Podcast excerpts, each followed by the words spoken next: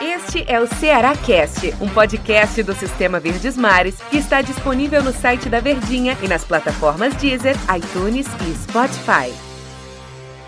Olá, amigo ligado aqui no Ceará Cast. Tudo bem com vocês? Bom dia, boa tarde, boa noite para quem acompanha, ou boa madrugada, né? Para quem acompanha os podcasts aqui, o Cearacast, a plataforma da Verdinha, que você acompanha no nosso site www.verdinha.com.br, no site do Diário do Nordeste também, e claro, na sua, no seu aplicativo de música, né, no celular, Spotify, Deezer ou o iTunes. E no episódio de hoje do Cearacast, a gente vai projetar a partida contra o Bahia. E vamos conversar aqui com André Almeida, o nosso comentarista aqui do Sistema Verdes Mares de Comunicação. Tudo bem, André Almeida, o homem das redes sociais? Tudo ótimo, Denis. Tá, só não tá tudo bem, nem tudo ótimo pro torcedor do Ceará, né? Acho que ele tá de cabeça quente, até com razão pelos últimos resultados, pelo desempenho do time que não tá sendo bom, mas a gente vai explicar algumas coisas aqui e trazer uma certa luz, digamos assim, né?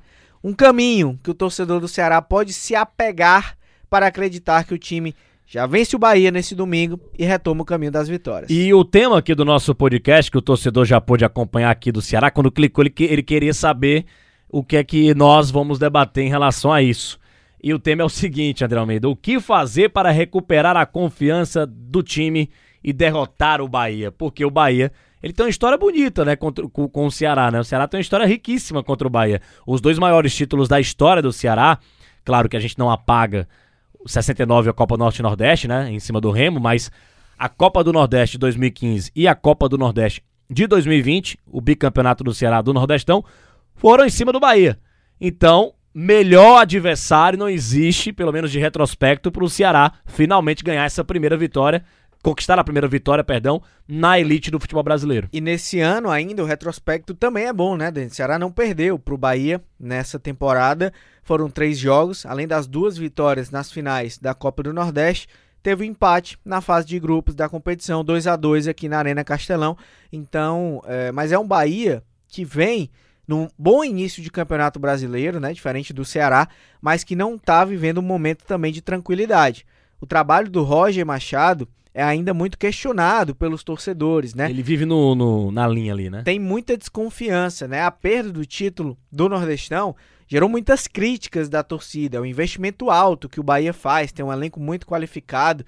O momento não é de total tranquilidade, mas é um time também muito bom, né? Tem Rossi, Rodriguinho, Gilberto voltando agora, Fernandão, Gregor. Então é um elenco muito qualificado e que tem sim seus valores. Mas como você falou, o Ceará não pode pensar em outro resultado que não seja a vitória. O torcedor não quer saber de que time vai entrar em campo, não quer saber de postura, não quer saber de boa atuação, de dar show.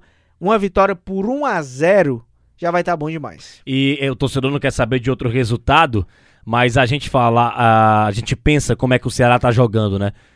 Não tá, os resultados não estão vindo. A gente lembra a partida contra o Vasco o apagão que foi principalmente no segundo tempo, os erros individuais do time do Ceará, Luiz Otávio errando, é, um zagueiro que não errava. Mas a característica do time, André Almeida, mudou um pouco. Sim. A gente vê que o Ceará mudou, por exemplo. Eu vou, eu vou, falar especificamente de um jogador. É claro que o Vinícius e o Leandro Carvalho, que foram importantíssimos na, na campanha da Copa do Nordeste, eles estão voltando agora, né? Lógico que vão virar titulares do time do Ceará pela qualidade que eles possuem pelo retrospecto recente com o comando do Guto Ferreira. Mas Fernando Sobral, antes um ponta, tá, não é um ponta daqueles melhores, driblador nem nada, mas o cara é raçudo, o cara marca, ele tá em todos os lados do campo praticamente, principalmente ele pela direita. Em muitas partidas jogou por dentro. Por que, que o Guto Ferreira tá tirando um pouco da característica do Ceará que deu tão certo na Copa do Nordeste, na Série A e tá nítido que não tá dando certo. Essa é a grande questão, né? E o Fernando Sobral se encontrou muito bem na ponta direita, né? Ele, como você falou, pode não ser um jogador brilhante tecnicamente, mas é muito comprometido na questão tática. Fisicamente, ele está acima dos outros. Ele é um jogador de uma intensidade absurda. Rouba muitas bolas, né? Muito preciso no desarme, importante na marcação, volta para recompor, dá até mais liberdade para outros jogadores. Então, é, de fato, essa mudança no Sobral reflete bem a mudança de característica que o Ceará teve das finais da Copa do Nordeste, por exemplo. Era um time de mais imposição física, um time de ocupação de espaços, organização defensiva e que saía em transições rápidas, com velocidade, conseguia chegar na, na área adversária em pouco tempo. Era e esse um time Ceará... taticamente inteligente. Exatamente, e organizado, né? A gente viu um padrão ali, uma identidade. E esse Ceará, por exemplo, que entrou em campo contra o Vasco, é uma outra característica. Te, te trago aqui três jogadores: Ricardinho, Lima e Matheus Gonçalves. São jogadores, em tese, mais técnicos, né? Jogadores de mais qualidade. O Ricardinho mais refino no passe, toque de bola. O Lima, que também deveria ser esse elo entre o meio de campo e o ataque. E o Matheus, a alternativa de velocidade. Mas são jogadores que, de forma alguma, garantiram competitividade ao Ceará. Pelo contrário, o Ceará passou a ser mais é, apático, digamos assim. Foi um time menos intenso. E aí você tem a possibilidade de voltar aquele esquema mais antigo, que era com o Fabinho, que era com o Charles, né? O Charles não vai poder jogar. Você acredita que, que daqui a pouco a gente fala do Charles também que não vai jogar. Você acredita que contra o Bahia é, o Ceará vai jogar do jeito que, que atuou na Copa do Nordeste, com exceção do Charles? Sim, acredito que ele vai voltar aquela cara característica. E aí vamos pegar do meio para frente. Minha opinião, Fabinho William Oliveira, Fernando Sobral pela direita fazendo aquela mesma função e o Leandro Carvalho mais pelo lado esquerdo, que também é um jogador de mais força física do que o Matheus Gonçalves, por exemplo. Mas na frente, se o Vina tiver condições é titular, se não, creio que ele bota o Rafael Sobes e o Kleber mais na frente. Então acho que ele vai tentar resgatar um pouco mais a característica, até pela entrevista que ele deu de pós-jogo, depois da derrota para o Vasco. Bem cabisbaixo, hein? Muito, mas o Guto falou que é preciso é. entender que o momento pede um outro estilo de jogo ao que o Ceará se propôs a fazer contra o Vasco e até contra o Grêmio, sendo mais propositivo, mais protagonista, tomando as iniciativas da partida. Ele viu que o caminho por aí não está dando muito certo. Talvez mudar a estratégia, voltando ao que deu certo no, Nordest, no Nordestão, e, possa ser o caminho. E é porque eu imagino o quanto que ele fica, como a gente fala no Cearense, agoniado, né? Porque essa é a característica do Guto Ferreira. Sim. Técnico ofensivo. Ele, historicamente, ele é um técnico ofensivo. E tá mudando um pouco pela necessidade que o elenco do Ceará tá mostrando para ele. Por isso que na Copa do Nordeste foi um time muito mais cauteloso, saindo mais no contra-ataque. E ele vai ter que voltar para esse tipo, esse estilo de jogo, apesar de estar tá com os mesmos jogadores praticamente, mas jogando de. ou tentando atuar de outra maneira. Charles não joga.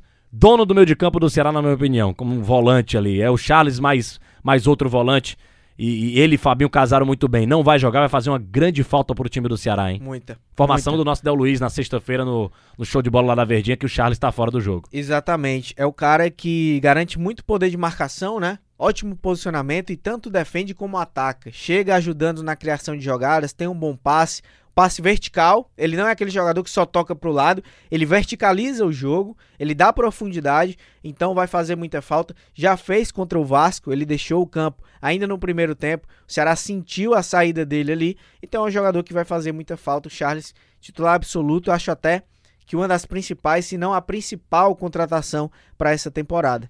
E você estava falando do Sobis, Rafael Sobis, né? A gente citou o Sobis aqui que pode pintar no lugar do Vina se o Vina não tiver condições de jogar. Eu acredito que o Vinícius vai jogar e tem que jogar, né? Se ela tá precisando muito dele, ele tá fazendo muita falta. Mas o Rafael Sobis, muito torcedor do Ceará, tá imaginando o que eu vou te perguntar agora, André Almeida, o que a gente vai debater agora aqui no Ceará Cash. Rafael Sobis, ao lado do Fernando Praz, as duas grandes contratações do Ceará na temporada. Por que, que o Sobis não tá rendendo? Teve até um torcedor na sexta-feira no, no, show de bola, que a gente tava lá substituindo o Antero Neto, você tava na, também lá nos comentários. É, o torcedor falou qual é a posição do Sobis. Porque vocês falam, vocês da imprensa falam aí que o Sobis não é centroavante, o Sobis é segundo atacante, mas não, quando joga de segundo atacante não atua bem. Aí é um problema do Sobis. E o André Almeida a gente vai tentar explicar aqui. Por que, que o Sobis não tá rendendo, nem quando joga de segundo atacante? A posição que ele mais rende, né, que ao longo da carreira dele foi onde ele teve seus melhores momentos, foi como um segundo atacante seria mais ou menos a função que o Vina faz hoje. Mas o Vina, estando bem, é o titular absoluto, isso é inquestionável. O Sobis até vinha bem antes da paralisação do futebol por conta da pandemia, né? Atuando mais como um centroavante, como camisa 9. Acho também que não é a dele. Para fazer pivô, para ser aquele jogador de referência, para aprender zagueiros, o Kleber tem muito mais essa característica. E o Sobis, jogando com um centroavante de referência, ele pode render mais. Jogador muito inteligente também, que pode sair da área, tem mobilidade, mas também não é mais aquele cara de ponta, né? Você botar ele no lado esquerdo ou no lado direito, você vai matar o Sobs. Não é a dele. Então acho que a, a posição melhor dele é essa. Mas entre essa definição e ele jogar muito bem na posição dele, tem um caminho, né? Ele precisa estar tá bem fisicamente, acho que esse não é o principal problema. Precisa estar tá com confiança, precisa tecnicamente tomar as melhores decisões. Acho que isso é que ele vem pecando. Então, o torcedor, claro, fica na bronca pela expectativa, né? Como você falou, em termos de nome, principalmente no cenário nacional. Sobes e Fernando Praz são os principais é, nomes do Ceará, do elenco do Ceará, mas dentro de campo Agora, hoje, ele não está ainda conseguindo render. Ainda acho que tem que ter um pouco de paciência. É um jogador que tem muita técnica, um jogador muito qualificado e que já mostrou até aqui no próprio Ceará, no começo da temporada, que pode ajudar sim. Expectativa da partida contra o Bahia. Eu imagino, eu, Denis, acredito que o Ceará vai conquistar a primeira vitória diante desse Bahia, jogando com o time que você escalou aqui, que a gente, a gente escala, né? Escalou aqui, Fernando Praz, é, na lateral direita, Samuel Xavier, ou o Eduardo, que o Samuel Xavier deve estar tá bem desgastado, né? A, a dupla ali de, de zaga, né? O Panhussá, o Panhussá não pode jogar porque é contra o Bahia, né? Verdade. Mas o, o, Pode ser o. O Lacerda, o, Ga o, La, o Lacerda, Lacerda, né? O Gabriel Lacerda, o Luiz Otávio, na lateral esquerda o Bruno Pacheco, lá na volância o William Oliveira e Fabinho, e o time lá, né, da característica da Copa do Nordeste, Fernando Sobral, Vinícius, Leandro Carvalho e o Clebão, acredito que com esse time o Ceará vai conquistar a primeira vitória no Brasileirão. Eu tô confiante. E você, André Almeida? Eu acho que é por aí, Denis. Eu acho que o momento tem que vir agora.